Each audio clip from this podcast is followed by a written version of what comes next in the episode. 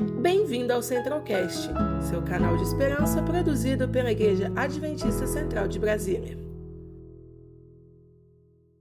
Convido vocês então a nós orarmos agora. Vamos fechar os nossos olhos. Senhor nosso Deus maravilhoso, muito obrigado pelo privilégio que nós temos de darmos início a mais um culto jovem. Teu Espírito Santo venha falar conosco, que o Senhor venha nos abençoar ricamente nessa programação, em nome de Jesus. Amém. Amém, Senhor. Amém. Pastor, hoje vai ter sorteio. Opa, Só que é o seguinte, o sorteio vai ser um pouco diferente. Certo. A gente está preparando o sorteio daquela Bíblia, aquela super Bíblia. Super Bíblia, e hoje vai ter sorteio de uma camiseta do Ministério Jovem. Legal. Do Tudo por Ele. Tudo e por ainda Ele. tem mais um livro que a gente terminou essa semana, as lives, né? O pessoal estava querendo o livro físico. Hoje é a sua chance de poder ter esse livro, Passos para o Reavamento Pessoal. Muito bom, Só Romeu. que hoje o sorteio vai ser todo no Instagram. Todo no Instagram. Ok. Semana passada a gente já fez lá o teste, né? O teste do Segue-me. Perfeito. Hoje, conforme for rolando a palestra aqui, a entrevista, a gente vai colocar as informações lá e precisa participar do teste lá no Instagram para entrar no sorteio E no final. Como é que acha no Instagram? Instagram jovens.brasília. Ah, jovens.brasília. Anotou aí? Jovens.brasília. Jovens.brasília. Entra lá, participa. O critério para aquela Bíblia de estudo, depois a gente vai mostrar aqui, Legal. é o mesmo, tem que estar participando sempre, né? No último programa, dia 21 de novembro, a gente vai sortear ela, mas hoje nós vamos sortear quem participar hoje. Beleza. Então, participou hoje, está no sorteio de Já hoje. tá ganhando. E outra coisa, Romeu, lembrando os nossos amigos daqui da igreja e os nossos amigos da internet para curtir no nosso canal aí, Exatamente. Central de Brasília. Nós já estamos com mais de 40 mil inscritos. Estamos rumo aos 50 mil. Compartilha aí esse link, envia para um amigo. Exato. Não é? Hoje nós vamos estar falando sobre esse tema da saúde emocional. Envia esse link para o seu amigo e curta aí a nossa, o nosso canal no YouTube. Muito bom. Compartilhe com todo mundo para a gente ter o máximo de pessoas participando agora na nossa transmissão. E pastor, nada melhor para a gente poder dar prosseguimento do que buscarmos a Deus no louvor, não é No isso? louvor, vamos ter agora então um momento especial de louvor, Romeu. Vamos lá, vai com vocês aí, Super Bárbara e a sua turma agora no louvor. Ah, boa noite. Agora já é noite porque já o sol se foi. Seja bem-vindo. Vamos cantar agora e louvar o nome do nosso Deus. Achei um grande amigo.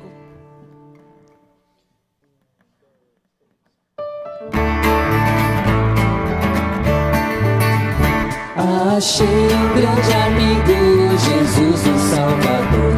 Contarei com grandes coisas fez por mim. Estando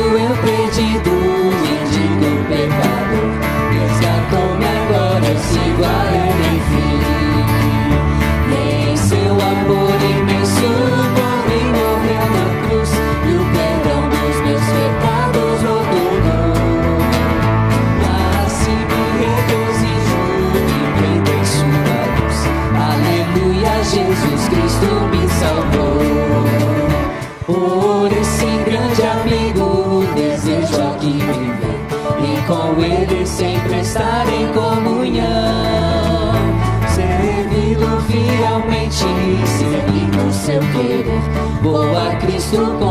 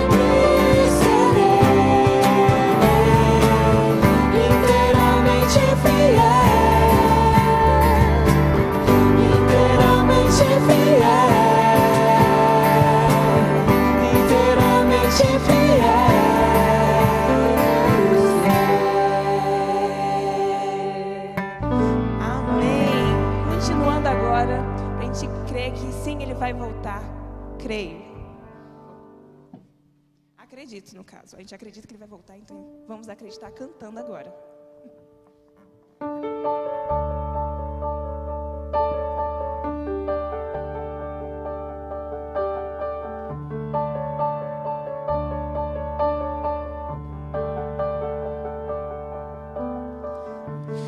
Nesses dias de desespero,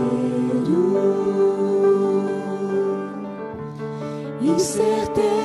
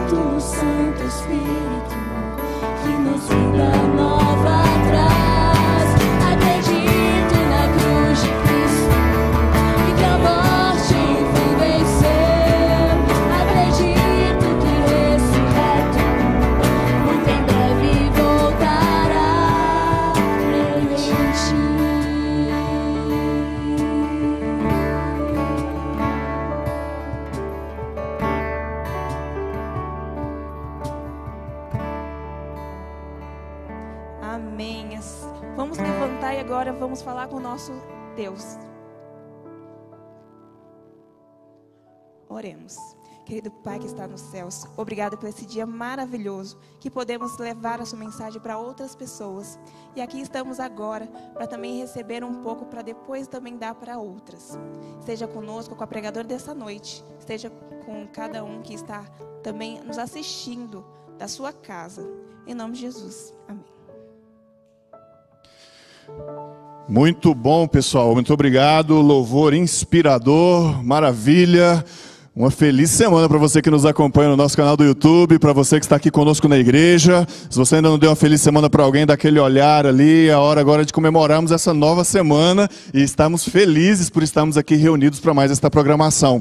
Nós agora vamos partir para o nosso momento temático de hoje. E para isso eu quero apresentar para vocês a nossa convidada especial de hoje, né? Simone Bori é mestre em psicologia clínica, é terapeuta cognitivo comportamental, neuropsicóloga e terapeuta em EMDR. O que, que é isso? É uma abordagem que trabalha com o reprocessamento de eventos traumáticos, né? Como se não bastasse todo esse currículo acadêmico, Simone Bori atua em vários ministérios aqui da nossa igreja, né? Na área de família, de aventureiros, de música, uma pessoa muito talentosa. Simone, vem para cá, seja bem-vinda.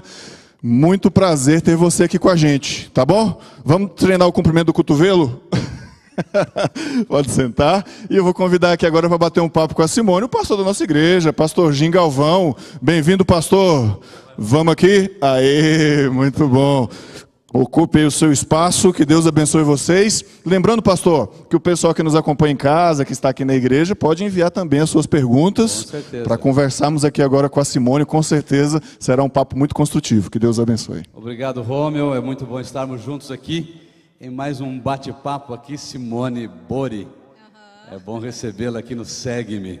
E reforçando, queridos, se você tem aí uma pergunta que vai surgir de acordo aqui com o nosso bate-papo, você manda no chat, manda aí no, no nosso WhatsApp aqui da Igreja Central de Brasília e nós temos aí alguma coisa mais para ser respondida, né, Simone? Sim. Que bom que você está aqui. Antes de você falar, eu apenas quero aqui comentar que hoje foi um sábado muito especial para toda a igreja adventista, que nesse sábado nós compartilhamos esperança para várias pessoas, de várias formas. E não sei se você viu algumas fotos, Simone. Sim, do drone, achei o máximo. Isso, drone, muita criatividade. Sim. E eu vi algumas fotos aqui do pessoal da Igreja Central entregando aqui na rodoviária, entregando em outros pontos aqui nas comerciais, nas residenciais próximos à igreja, é compartilhar a esperança. Eu acho que tem a ver com o tema de hoje, Tem muito a ver. porque sem esperança nós vamos assim criar mais problemas. O tema de hoje é saúde mental, Simone. Você que é da área, que trabalha com isso, que eu tenho certeza que você não parou durante esse isolamento. Eu acho que você trabalhou muito mais ainda. Dá uma geral assim de como que está a cabeça, como que está o pessoal durante esse isolamento. Olha só que interessante o que aconteceu no consultório. Minha, eu sempre tenho dois, três esperando. Mas no mês de agosto eram 43 em lista de espera. Você já Uau, pensou nisso? Uau, é muita coisa. Você não consegue entender isso aí? Não, é inviável isso. Mas eu vejo que a quarentena, ela também faz com que a gente comece a rever essa nossa forma de viver. E falando na questão da esperança, eu costumo atender, a maioria dos pacientes que eu atendo são cristãos, mas a gente também tem pacientes que não são cristãos. E especificamente em relação à depressão, eu vejo, tem uma escala específica que a gente avalia esperança e desesperança. E é muito diferente os públicos nessa hora. Então, por mais que eu esteja adoecida, o fato de eu saber que tem Deus e Ele está comigo o tempo inteiro, isso me faz encarar, enxergar a doença de uma maneira diferente se eu não tivesse Deus. Então, ter Jesus no coração ajuda. Muito. Não só no aspecto de salvação eterna, Sim. mas na saúde emocional, Porque na eu sei saúde que eu não estou mental. sozinha. Que extraordinário. É. Eu, eu não, não sei se a gente não combinou isso, eu colocar você aqui na, na fogueira, Simone. É, você tem mais ou menos assim, se isso já saiu, se tem alguma estatística, alguma coisa de número, da, se cresceu. Você já falou que no consultório cresceu Sim. demais. Aí foi né? o que eu vi, né? Na Mas prática. assim, no geral, houve assim já alguma pesquisa envolvendo esses aspectos de, de, de pessoas que, que nesse período adoeceram mais? Então, a gente tem muitos estudos que foram feitos ao longo da quarentena e logo logo a gente vai ter o resultado deles. Mas agora a gente não tem nada concreto. Eu pelo menos respondi a três pesquisas nessa época. Então a gente vai ter estudos depois robustos, provavelmente início do ano que vem, que vão estar mostrando melhor para a gente essas informações. Simone, qual foi o impacto? Nós não saímos da quarentena ainda. Sim. Saímos aí questão do isolamento, né? É, mas em casa, o home office, alguns já voltaram para o seu escritório, para o seu ambiente de trabalho. As crianças, aí, os adolescentes, os jovens já voltaram para algumas escolas. Qual é o impacto na saúde mental durante esse período? Foram o quê? Seis, sete, oito meses, né? Sétimo mês esse, né? Sétimo gente está mês, indo né? oitavo mês já. Isso mesmo. Sim. Qual é o impacto disso na saúde emocional? Tá. Quando a gente pensa na quarentena, a gente está levando a vida aqui. E aí, de repente, vem uma situação que bloqueia, paralisa a nossa vida. Só que a gente não escolheu, foi imposto para a gente. Então, da noite para o dia, literalmente, a gente já não podia mais levar as crianças para a escola, os trabalhos eles foram sendo completamente né, em efeito dominó, tudo bloqueado. É, o ir e vir ficou completamente bloqueado. Então, a gente literalmente está falando de uma situação de crise. Minha vida está caminhando, acontece uma situação que paralisa tudo. Quando a gente fala de uma situação de crise, automaticamente nós estamos falando de um ambiente favorável para surgimento de muitas coisas. Então, você acha que tem problema numa situação dessa eu sentir medo? Ficar insegura? O que, que você acha? Eu creio que muitos ficaram, né? Porque, Você ficou, pastor? Olha, alguns aspectos sim. Coloquei na saia justa. A gente fica só aqui, né? Coloca você e coloca. Em alguns aspectos, sim. Quando a gente olhava assim, é, lá, lá nos primeiros meses, eu digo mais em relação ao trabalho, ao movimento da igreja, eu olhava para frente assim, como será a igreja nesse período? Porque igreja é comunidade, igreja é estar todo mundo junto, igreja é se abraçar, é comer junto. Isso que dá o sentido de igreja. E agora, com portas fechadas, como que será a igreja durante esse período? E aí nós fomos pro- pro- para o virtual e experimentamos uma realidade que a gente não tinha antes. Então, isso gerou um pouquinho assim, é, respondendo a sua pergunta, um pouquinho de, de temor, de ansiedade. Como que será isso? É aquele, aquela situação, é o desconhecido. Eu nunca tinha passado por Exatamente. isso. Sim. Nunca tinha passado por isso. Eu olhava para frente e agora, né? E o pior é que não tem, não tem cartilha, né? Não, não tem. É Não, não tinha ninguém para procurar assim, Simone, e aí, qual foi a sua experiência? Me ajuda. Sim. Como que você passou por isso? Não tinha ninguém para procurar. Uhum. E cada um foi descobrindo o seu caminho por si mesmo, né? Sim. E aí é nessa hora que a gente começa a ver. É normal a insegurança vir, o medo vir, é, porque a gente está diante de uma situação que a gente não sabe o que vai acontecer. Então, o nosso cérebro ele tem uma tendência natural a querer fazer tudo da forma como ele já sabe. Quer ver? Presta atenção. A gente tem uma tendência a estacion- estacionar nos mesmos lugares, a gente tem uma tendência a comer nos mesmos restaurantes, a gente tem uma tendência a, a, é, vestir certos tipos de roupa, porque nós somos pessoas que somos acostumadas a nos habituar. A crise, ela tira isso da gente. Então é natural que o medo, a insegurança surjam, e não tem problema. O problema é quando essas emoções, elas começam a se delongar. É aqui que a gente começa a ver o problema. Porque enquanto eu estou diante de uma situação e o medo e as emoções elas vêm, ok, mas o que eu vou fazer com essas emoções? Nunca se falou tanto em autocuidado, em saúde mental, como nesses últimos meses.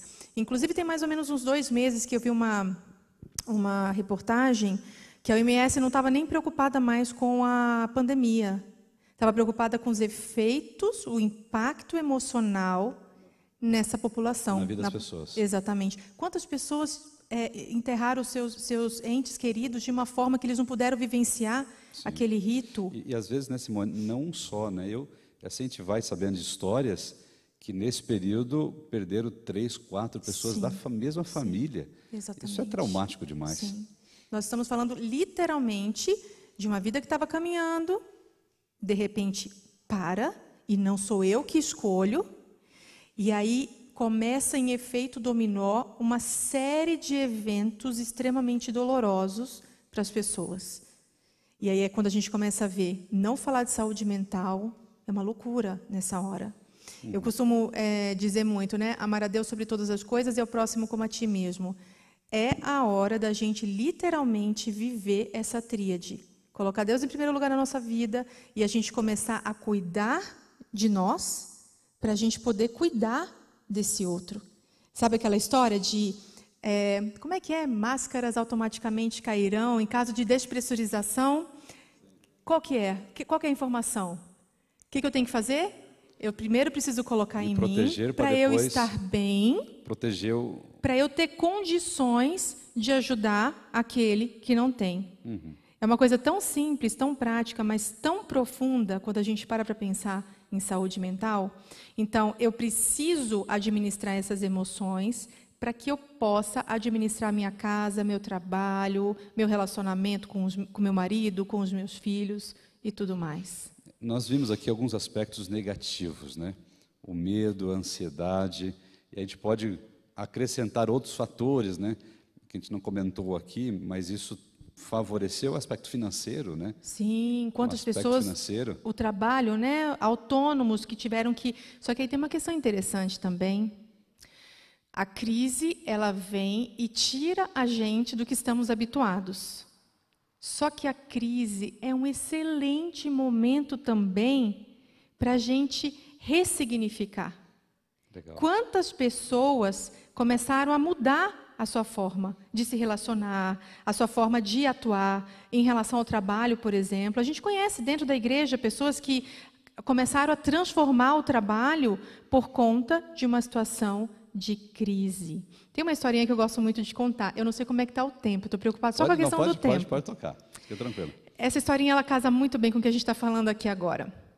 Tinha uma família, estava vindo um monge e, e o seu aprendiz, e eles estavam com muita sede e eles passaram na frente de uma casa que tinha uma família e eles entraram para beber água.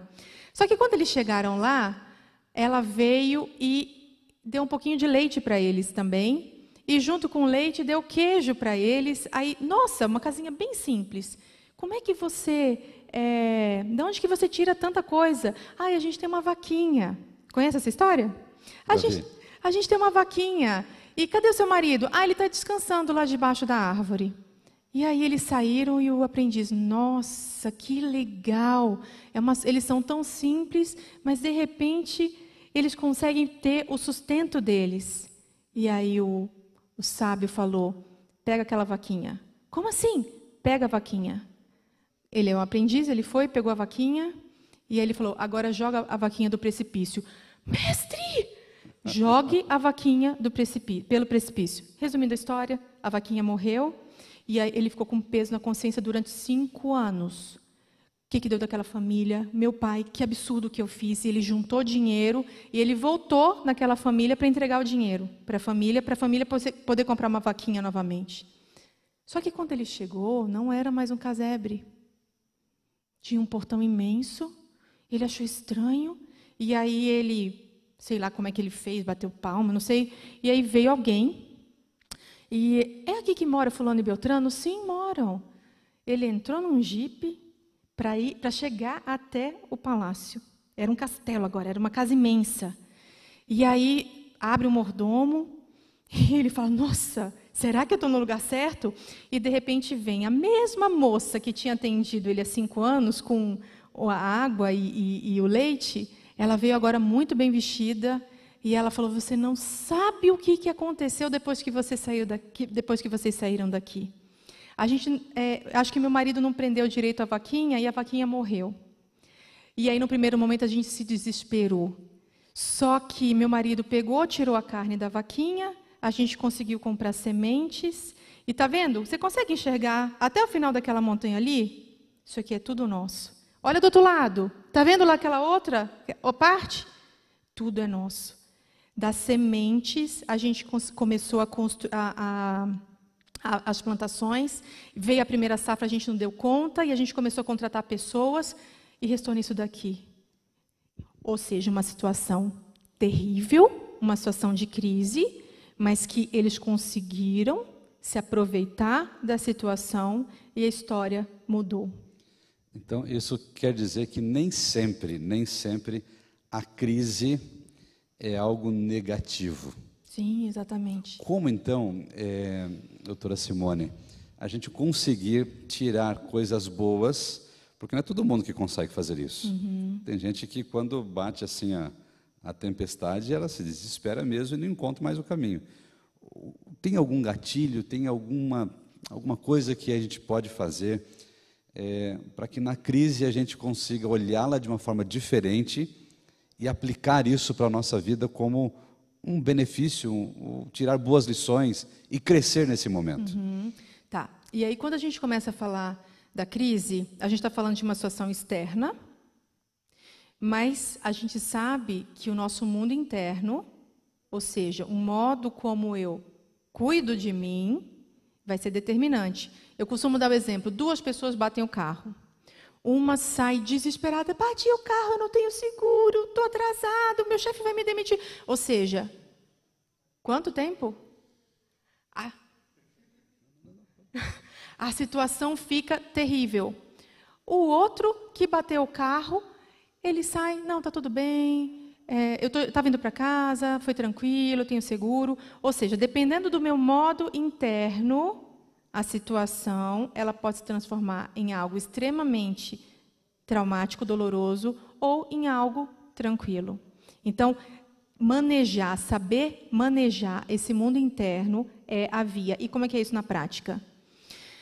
Primeiro momento, insegurança, o medo, ok, não tem problema. É muito importante que eu nomeie essas emoções. Então, eu tô, eu tô com medo porque se meus pais pegarem a doença, e, ok, mas eu não vou me delongar em pensamentos que eu não tenho o controle. Por exemplo, eu tenho uma paciente que mora no Canadá. Quinta-feira eu estava atendendo ela e lá parou tudo. Só as escolas que ainda não pararam, mas restaurante, está tudo parado já, que está vindo a segunda onda. E eu escutando aquilo, e ontem eu estava com uma outra pessoa que, que aqui estava me atendendo, ela falou assim: Olha, eu fiquei sabendo que em janeiro vai chegar a segunda onda. Ou seja, são situações que fogem completamente da minha ossada. Eu não tenho como controlar se vai vir uma primeira ou uma segunda onda. Então, tem problema pensar? Não. Mas tem problema se eu começo a me delongar em pensamentos em que eu não tenho o que fazer. É o que a gente chama essa situação, eu, vou, eu sou passiva ou eu posso ser ativa? No caso da vaquinha, eles se tornaram ativos. Eles devem ter chorado e tal, mas espera aí, o que, que eu vou fazer com isso? O que, que eu posso fazer? Ou seja, um cérebro que começou a adotar uma postura, o que, que é possível eu fazer? Quando esses pensamentos têm a ver com situações em que eu não tenho controle nenhum sobre eles, se eu vou pegar a doença, se eu vou. Como é que é o nome? Se eu vou colocar o respirador, se você entub... não tem se, se, se, tá aí. É uma linha de pensamentos que se eu me delongar nela. Quando, quando você fala, doutora Simone, delongar, o que seria isso? Tipo assim, a pessoa ela está assim há uma semana, tá duas semanas, para a gente uhum, pegar assim ótimo. mais na prática mesmo. O, o que seria já uma preocupação? Pessoal, olha, você precisa procurar alguém, precisa procurar um profissional já está assim há uma semana, ou já está há duas, já está há três. Uhum. O que seria isso que já é preocupante? Então, a gente sabe que as emoções, elas começam a paralisar a nossa vida. Então, a partir do momento em que eu começo a ter preocupações, e aí eu não consigo dormir, eu não consigo me alimentar, ou eu começo a me comer demais. Quando eu começo a ver que essas emoções, elas estão trazendo um impacto no meu modo de agir, eu começo a ficar mais irritada com as pessoas e antes eu não era.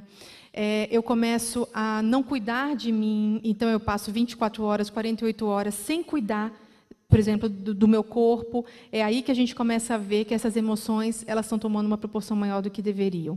O sono ele é muito importante para mostrar para a gente. Quando eu não consigo desligar, ou seja, olha esse pensamento ocupado. No Mente, Caráter e Personalidade tem um capítulo chamado Preocupação. E vamos pensar, pré-ocupar o pensamento com coisas que não me levam a lugar nenhum. Só que o meu cérebro fica ativo. E por conta disso, eu não consigo dormir. Ou eu começo a comer demais, eu começo a ter comportamentos exagerados. Eu costumo falar muito, pense nas duas últimas semanas. Como é que foram as suas duas últimas semanas? Você tem produzido como você produz? Ou você percebe que você bloqueou, paralisou? E você percebe, inclusive, que você tem alguns comportamentos que não tem nada a ver com o teu jeito de ser. É um pensamento que não para, é a mente que está extremamente ativa. E o corpo começa a mostrar. E a gente pode ter mais sinais ainda. Taquicardia, a gente pode começar a suar frio, uma dor de cabeça que não passa, o corpo que começa a doer. Então, a gente começa a ver claramente o corpo gritando, pedindo ajuda. Agora, se eu não presto atenção em mim, a situação tende a se agravar. Ok, então é a percepção, parar e se autoconhecer é fundamental nesse momento. Se você tem alguma pergunta, aí que está no nosso acompanhando virtualmente, ou você está aqui também no presencial, se você tem alguma pergunta, envie aí no nosso chat, envie aí também no nosso número do WhatsApp, que a gente vai selecionar essas perguntas e vamos respondê-las aqui na medida do possível. Nós agora teremos uma mensagem musical pela Grazi e o Marcelo, e depois continuamos no segundo bloco.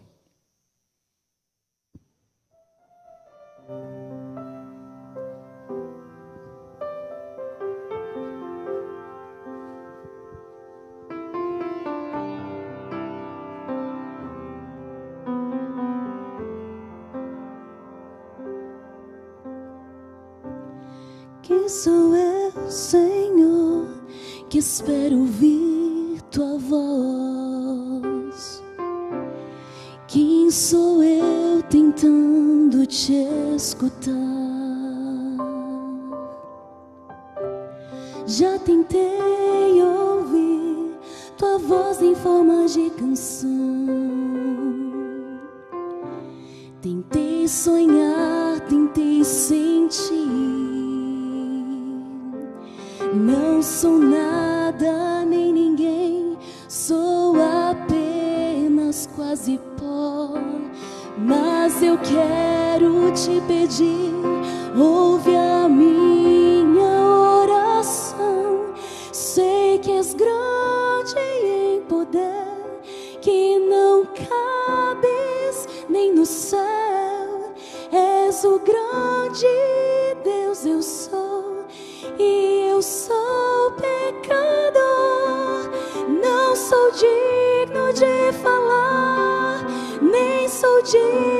de pedir, mas te peço mesmo assim, eu imploro,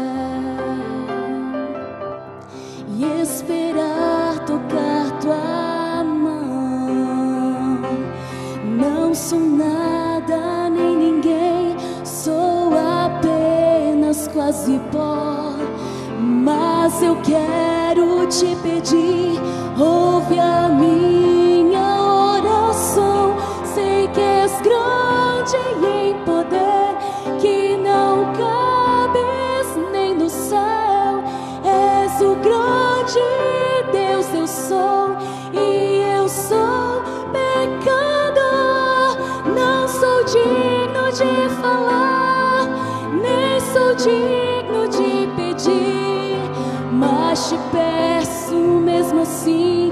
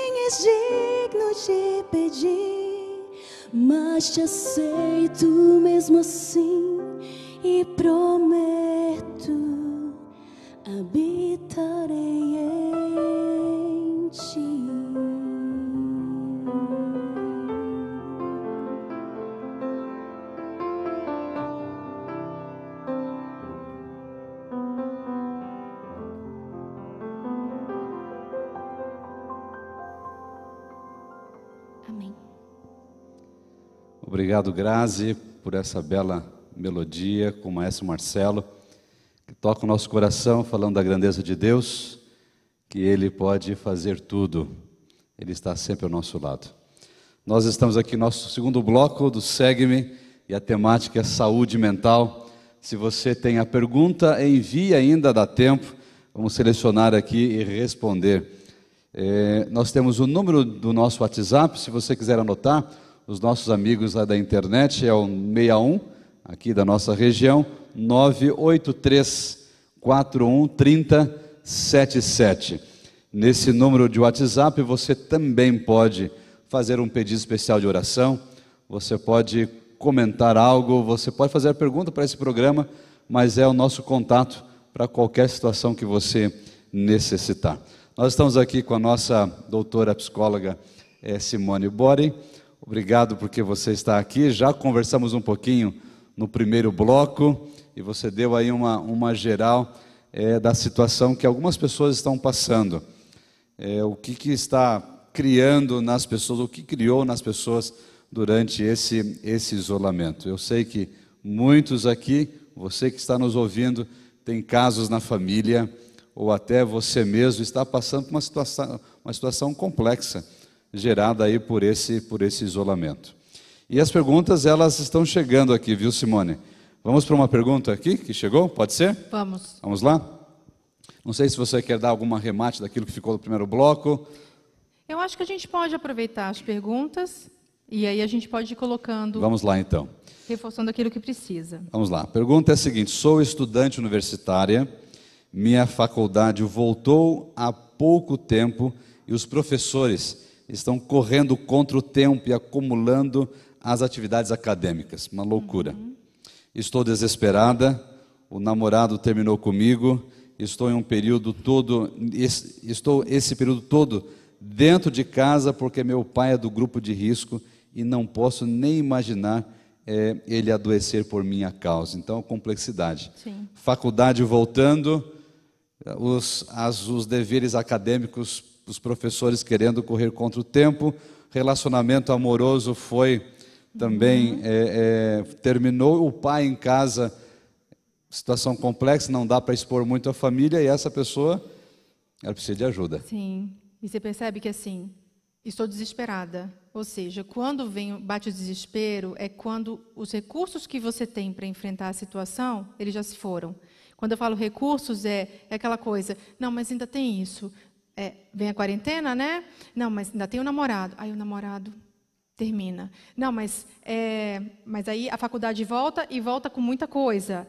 Então parece que eu vou perdendo aqueles recursos que eu tenho para lidar com a situação e parece que vem uma maré de coisas para eu fazer.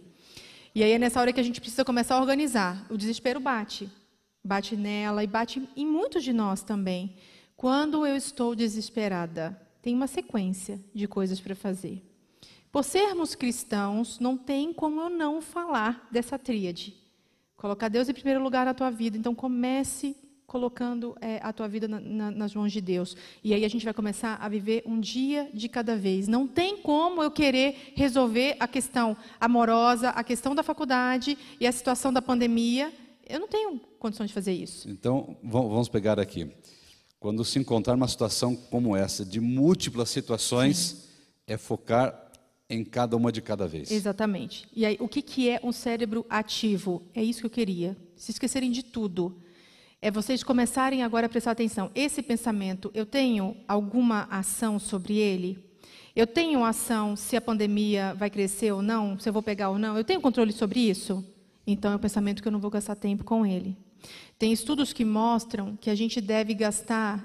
Eu sei que são estudos quantitativos, mas eles são interessantes a gente prestar atenção em torno de 10 a 30 minutos com pensamentos desagradáveis. Se, se, a gente se delongar por mais tempo, eu, eu, eu vi ontem, uh, já saiu uma reportagem falando sobre a questão da internet e tecnologia com crianças. Antes eram duas horas. Esse neuro, neurologista ele vem mostrando que de meia hora a uma hora de exposição à tecnologia para crianças em desenvolvimento. E a gente está falando da mesma coisa. Quando eu me exponho a pensamentos desagradáveis por um período maior do que se deveria, eu estou me tornando, estou pisando em terreno perigoso. Então vamos lá. Cérebro ativo. Primeira coisa, eu sei que Deus é importante na minha vida e eu sei que Ele guiando a minha vida, isso já me traz paz. Achei linda a música que foi cantada, a, terceira, a terceira música do louvor. Está é, tá tudo dando errado, mas eu vou crer que Deus está no comando. Isso já é reconfortante. Segundo aspecto, eu estou desesperada. O que, que, é esse desespero? É medo? É tristeza? Ela deve estar vivendo um processo de luto também, porque terminou o um namoro. Então, luto não é só quando a gente perde um ente querido, é quando a gente perde algo que é muito importante para a gente. Então, é muito importante que eu nomeie essas emoções. Nomear. Estou sentindo tristeza porque ele me deixou, eu estou me sentindo insegura porque eu tenho medo do meu pai é, é, pegar o Covid, mas aí é quando eu vou começar a prestar atenção. Eu não tenho controle se meu pai vai pegar ou não. Eu não tenho o que fazer em relação ao meu namoro. Então eu vou começar a me envolver em atividades que eu possa ter controle. E aí vamos lá. O que, que eu posso ter controle? Uma atividade física faz parte da minha vida? Claro. E aí é quando eu começo a me tornar ativa.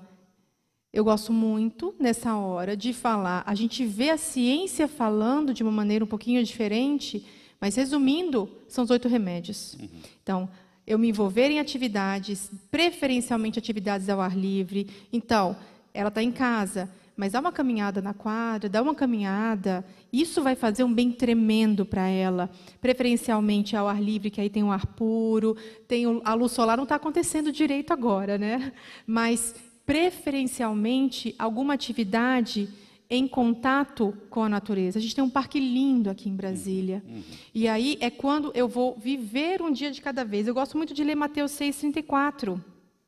Aqui diz assim: "Portanto, não se preocupem com o amanhã, pois o amanhã trará suas próprias preocupações. Basta cada dia o seu próprio mal." Então, eu vou viver hoje, eu vou viver as minhas próximas 24 horas, e o que, é possível fazer?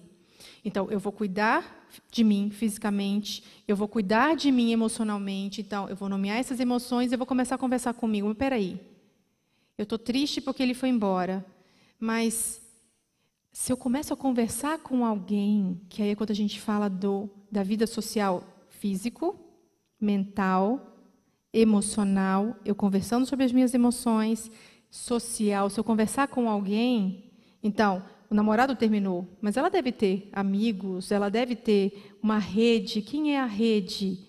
Acionar essa rede, conversar, não necessariamente sobre o namoro, mas começar a conversar. A fala, ela ajuda a gente a organizar o pensamento. É, assim, fazendo um abre e fecha parênteses aqui, você falou de voltar para o social.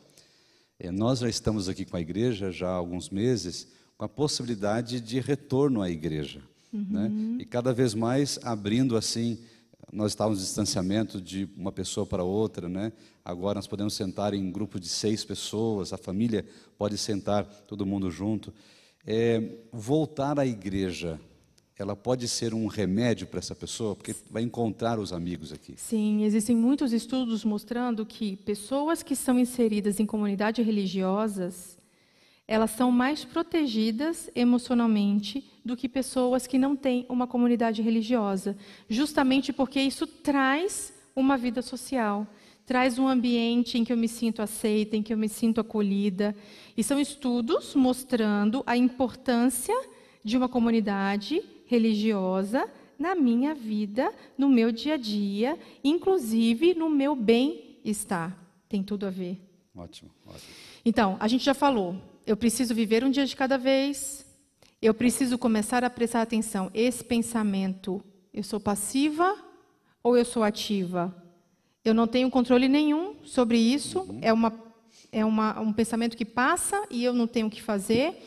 Ou é algo que eu posso me envolver? Normalmente, quando a gente fala de autocuidado, a gente está falando de algo que está sob nosso comando. Então, eu vou cuidar com a alimentação, eu vou cuidar com esse sono adequado. Ah, mas eu não tenho energia para isso. A escolha, eu, eu tenho uma capacidade de escolha. Deus deu livre-arbítrio para a gente. Tem um verso que eu gosto muito de Provérbios 4, 23, eu gosto de ler. Deixa eu ver se eu consigo achar, que eu fiz uma colinha dos versos, que ele fala aqui. Tenha cuidado com o que você pensa, pois a sua vida é dirigida pelos seus pensamentos. Então, a partir do momento que eu decido que eu vou viver um dia de cada vez e eu vou colocar na minha rotina aquilo que é possível, e a gente pode falar em relação aos estudos, o que é possível fazer. Eu sei que os professores estão me matando de atividade, mas o que é possível fazer hoje em relação a isso? Eu não necessariamente preciso entrar na loucura da faculdade. Aquilo que é viável para mim é aquilo que eu vou me permitir fazer. Porque aí vem a questão do respeito também aquilo que é possível eu fazer, aquilo que humanamente é possível fazer em 24 horas. E é literalmente quando eu desenvolvo um pensamento, ou desenvolvo um estilo de vida, de viver as minhas próximas 24 horas, eu tiro toneladas de cima de mim. Porque eu sei que é isso que é possível fazer. E aí, o, os oito remédios falam também sobre a questão do equilíbrio. A gente está vendo que ela está muito focada em algumas áreas e outras áreas ela não relatou, mas parece que não se fazem presente. Então, nós somos seres que eu sou filha, eu, eu sou é, estudante, é, eu sou amiga. Esses papéis eles precisam aparecer na minha, no meu dia, ou na minha rotina, ou na minha semana, porque é aí que a gente fala de equilíbrio. Quanto mais papéis eu tenho para desenvolver, para vivenciar, mais eu estou conectada com o meu aqui agora. Quanto mais isolada, quanto mais tempo no quarto, quanto mais tempo esse pensamento solto, livre, para pensar o que quiser, e ela já está tendo uma tendência a pensar de maneira negativa, mais vulnerável e propensa ela fica ao desenvolvimento de sofrimento. Eu estou falando difícil? Dizem que psicólogo fala difícil. Excelente, está excelente. Pode continuar. E aí é quando a gente vai para o último aspecto, que é confiança em Deus. Uhum. É nessa hora que eu digo, eu coloco como primeira opção, eu acordo, busco em primeiro lugar o reino de Deus Sim. e as outras coisas serão acrescentadas. Mas é a oitava, é o oitavo item quando a gente fala dos oito remédios naturais. E quando a gente começa a praticar o que a gente lê na Bíblia, a gente está de novo. Então, se eu foco em viver no meu aqui agora, eu estou tirando toneladas de mim.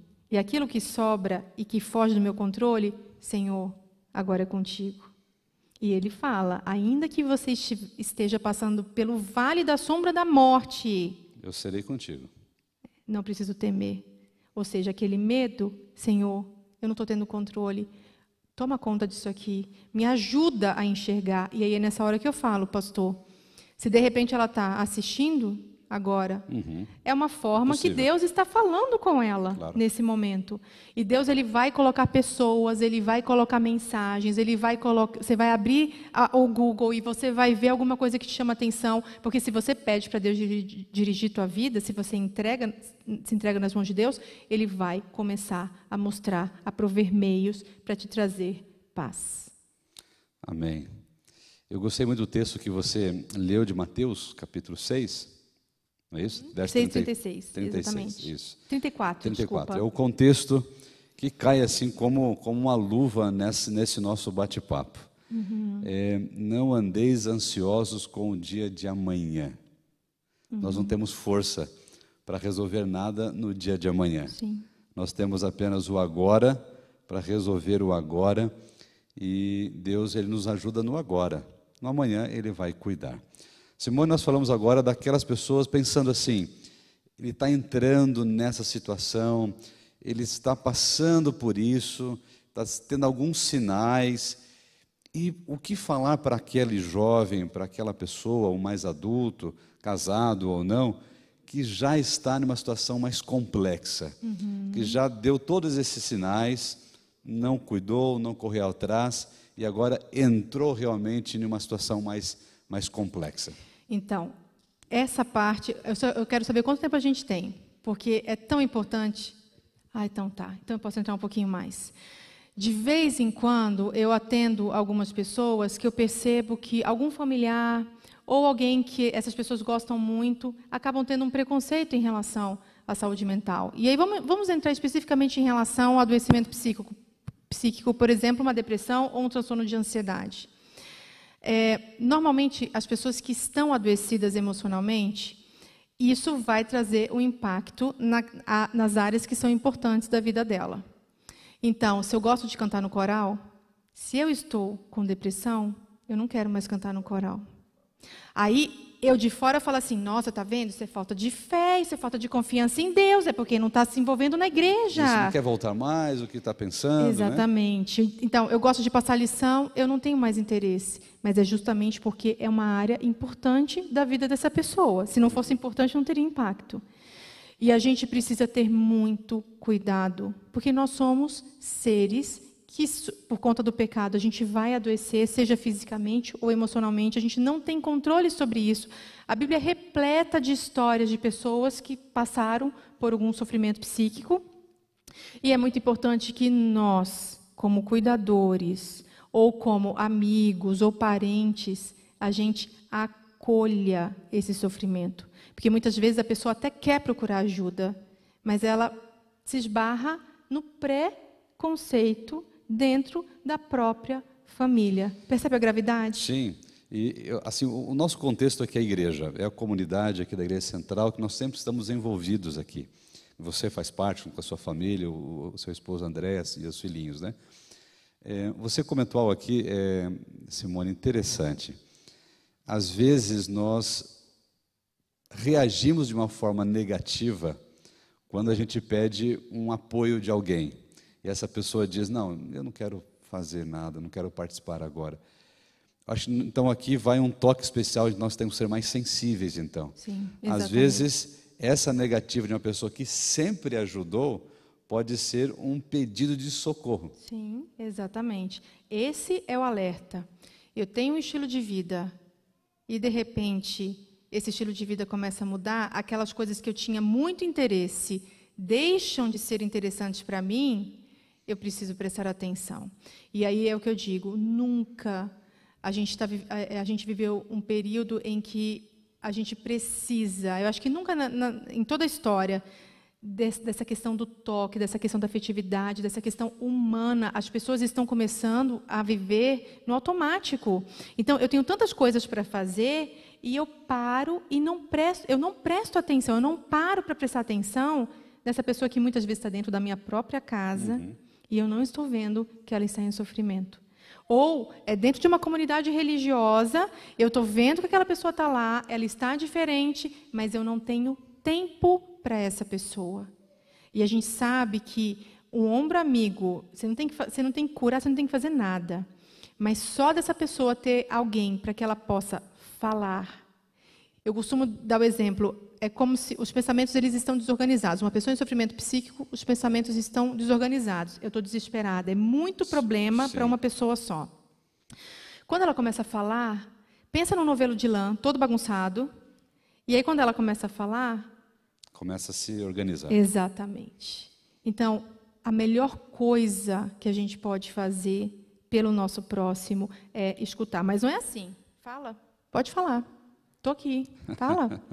Ou seja, não tem essa coisa do contato, essa coisa do olho no olho, essa coisa do eu estou aqui para te escutar. E aí tem uma outra coisa importante. Escutar não significa você aconselhar.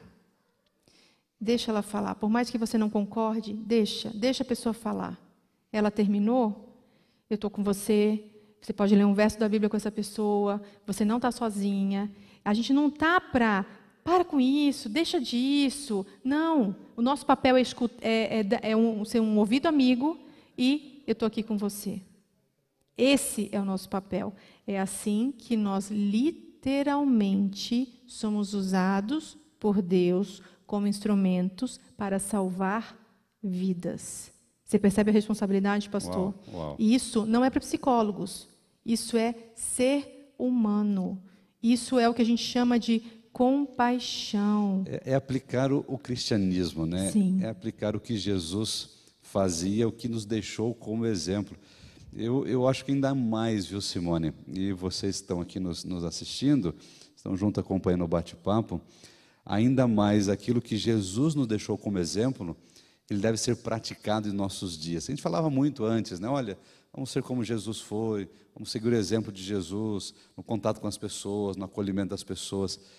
Ainda mais agora, ainda mais agora. Sim. Se Jesus estivesse aqui, como ele trataria as pessoas? Como ele acolheria as pessoas nesse momento? Tem um, um artigo que eu recebi. Em 2016, tem um teórico famoso sobre um psicólogo que fala sobre empatia. E ele veio mostrando que a empatia. O, o título do, do, do estudo dele era O Lado Negro da Empatia. E ele é totalmente secular, não tem nada a ver com religião, nada disso. E ele vem mostrando que a empatia ela pode ser um problema porque eu me envolvo com os teus problemas, só que eu começo a sofrer com os teus problemas, porque eu quero resolver os problemas. E sabe qual é a palavra que ele usa para substituir empatia? Compaixão.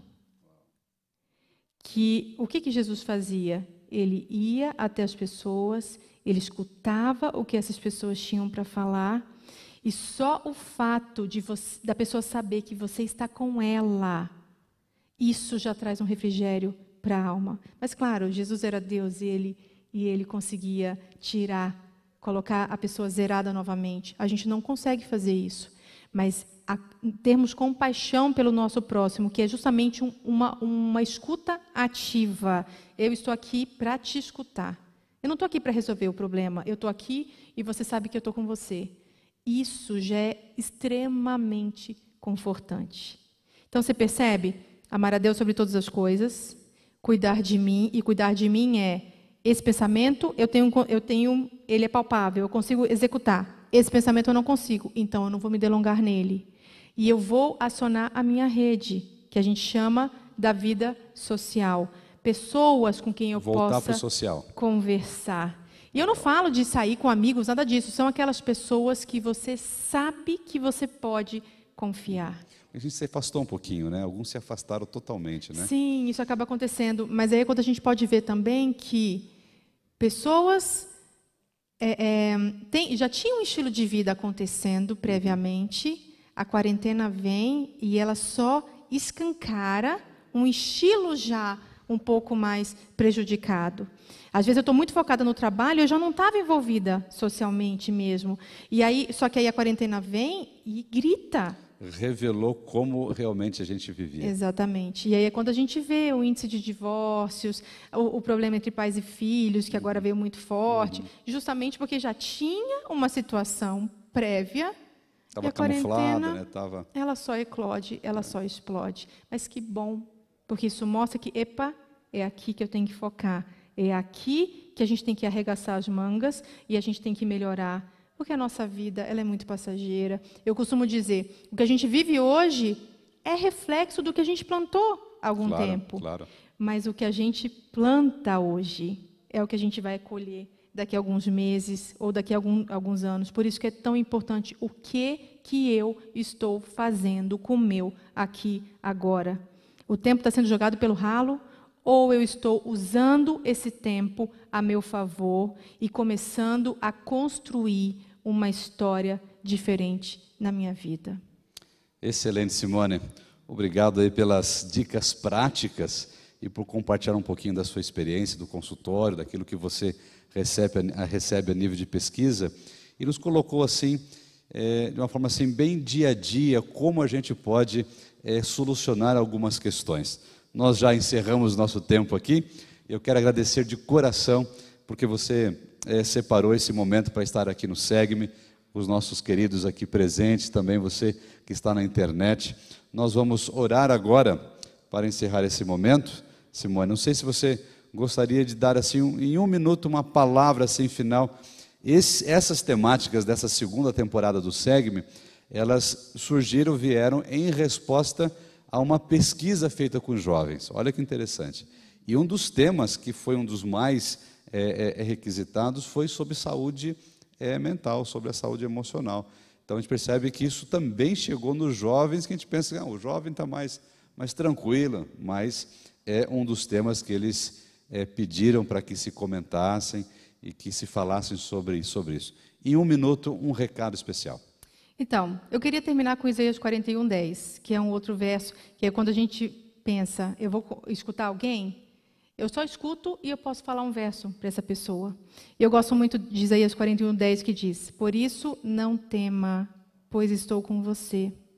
Não tenha medo, pois sou o seu Deus. E essa parte que eu acho mais linda, eu o fortalecerei e o ajudarei. Eu o segurarei com a minha mão direita vitoriosa. Essa promessa para mim, ela é indescritível. É saber que pode estar dando tudo errado, pode cair o mundo, mas eu sei que Deus está comigo Eu e eu paz. estou em paz. Esse é o meu desejo e a minha oração. Amém. Você pode orar pela gente? Posso. Vamos orar? Pai querido, muito obrigada por podermos estar aqui falando de algo que sabemos que é tão importante. Senhor, abra nossa mente e o nosso entendimento para que possamos fazer a tua vontade, para que possamos seguir o que o Senhor tem reservado para nós. Eu sei que temos planos, temos sonhos, mas eu sei que o- que o Senhor reservou para nós é muito maior. E é isso que eu te peço agora. Se for, se for muito sério o problema, coloca a gente, nos coloque no teu colo, para que o Senhor possa nos confortar e nos trazer paz. Muito obrigada por tantas bênçãos, muito obrigada pelo teu cuidado e amor por nós. É o que eu te peço e agradeço em teu nome. Amém. Conheça também nossos outros podcasts, Centralcast Sermões e Centralcast Missões. Que Deus te abençoe.